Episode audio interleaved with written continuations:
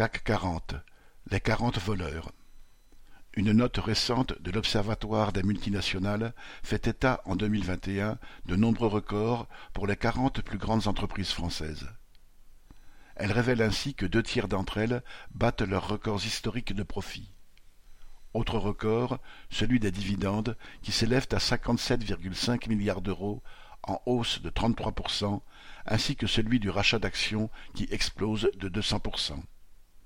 23 milliards d'euros ont ainsi été dilapidés dans le seul but d'augmenter encore les dividendes futurs ou d'offrir de gros paquets d'actions aux patrons et cadres dirigeants de ces entreprises.